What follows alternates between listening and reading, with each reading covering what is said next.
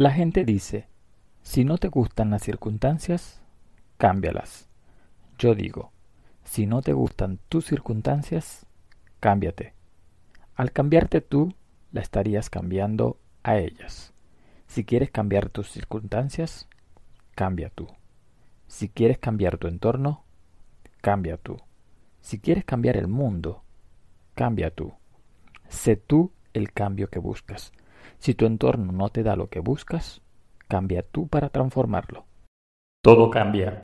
Un podcast para compartir historias y experiencias.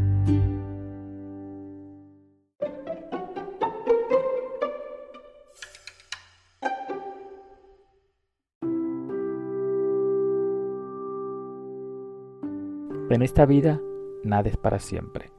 Los cambios son inevitables, y en busca de la seguridad y por temor a la pérdida, nos podemos aferrar a situaciones o a personas, pero este es un intento que a la larga siempre resulta en nuestra contra. Y puesto que no tenemos todo bajo nuestro control, creo que es fundamental el saber aceptar y adaptarnos a estos cambios que nos presenta la vida. Solo si asumimos estos aparentes caprichos del destino, podemos volver a retomar nuestro poder personal, incluso con mayor libertad si comprendemos qué ha pasado, qué ha sucedido y sobre todo el aprendizaje de todo esto. En muchas ocasiones, los cambios nos liberan de atadura, evidentes unas veces, invisible otras. Son oportunidades para el crecimiento, y es que la vida es un viaje que puede ser fantástico si nos sentimos y permitimos ser viajeros y protagonistas de la misma. Muchas veces, nuestro ser se manifiesta de múltiples maneras, implorando porque tomemos acciones, que tomemos las decisiones que nos posicionen donde queremos realmente estar. Y nosotros muchas veces dejamos pasar este clamor por múltiples factores, pero principalmente por miedo. Muchas veces tenemos claro cuándo ha sido suficiente. Cuando ya tenemos que partir, que cambiar de trabajo, cuando tenemos que mudarnos o tomar alguna acción de cambio que nos conduzca en otra dirección, pero postergamos la decisión por muchas variables. Debemos considerar que si bien es cierto que todo cambio trae consigo un riesgo, también es cierto que si no nos arriesgamos nos limitamos la posibilidad de ganar. Sí, también de perder, pero en este caso es relativo, porque ya quedarnos en nuestra zona de confort es en sí una pérdida.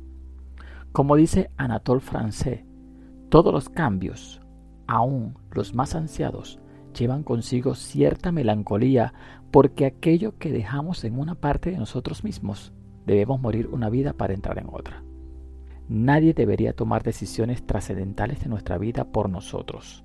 Esto debe ser de absoluta responsabilidad propia y por ello no debemos sentarnos a esperar por la aprobación o el consentimiento de alguien para irnos tras lo que nos haga feliz, por grande o minúsculo que parezca. Nuestro tiempo es limitado en este tránsito y un mal gasto de él es el peor atentado que podemos hacer en nuestra contra, por lo que si no estamos haciendo lo que nos gusta, lo que nos nutre o las cosas que hacemos van perdiendo valor, tenemos que generar cambios. Cambios que comienzan con nosotros mismos, en nosotros mismos. Debemos ser capaces de entender cuándo y cómo generar cambios. A veces tenemos la vida que soñamos y nos sentimos inconformes y esto es el resultado de la forma en la cual estamos viendo la vida. ¿En qué nos estamos centrando?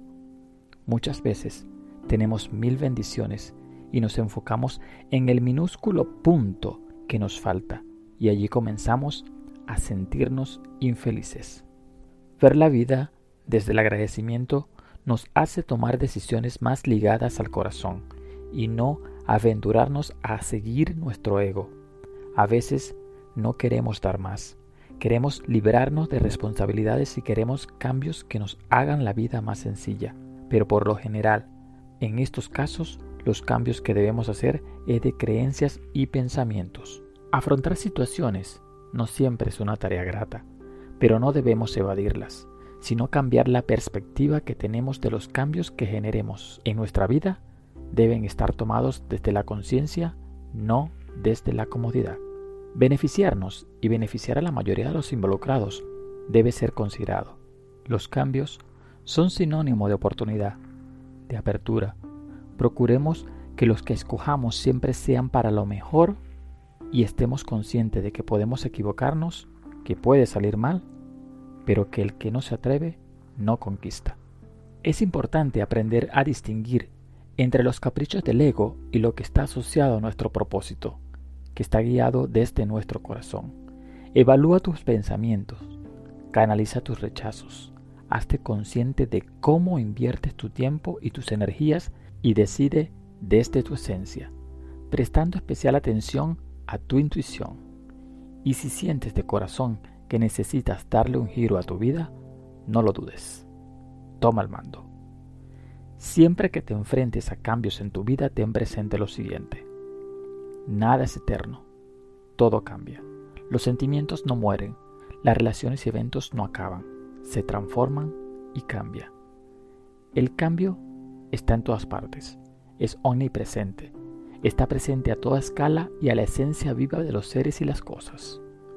El cambio crea nuevos mundos hace que reinventes el mapa y el territorio y te abras a nuevas coordenadas y oportunidades. El cambio es un asunto de perspectiva. Lo resiste o lo asumes de acuerdo al ángulo de enfoque en que lo mires. El cambio más efectivo es el autodirigido, porque nadie cambia a nadie, tú diriges tu propia acción de cambio. Las formas de cambiar también cambian. Aprende a cambiar en muchos momentos, en varios lugares y de distintas formas. Un cambio prepara otro.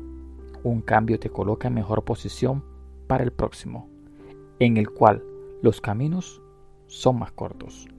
El cambio no tiene reloj y es como el amor y el miedo. No sabes exactamente cuándo empieza, termina o se transforma. El cambio es una carrera de relevo sin línea de meta son series de vueltas de la vida que no terminan. Si tuviera que dibujarlo, sería una espiral ascendente hacia el infinito.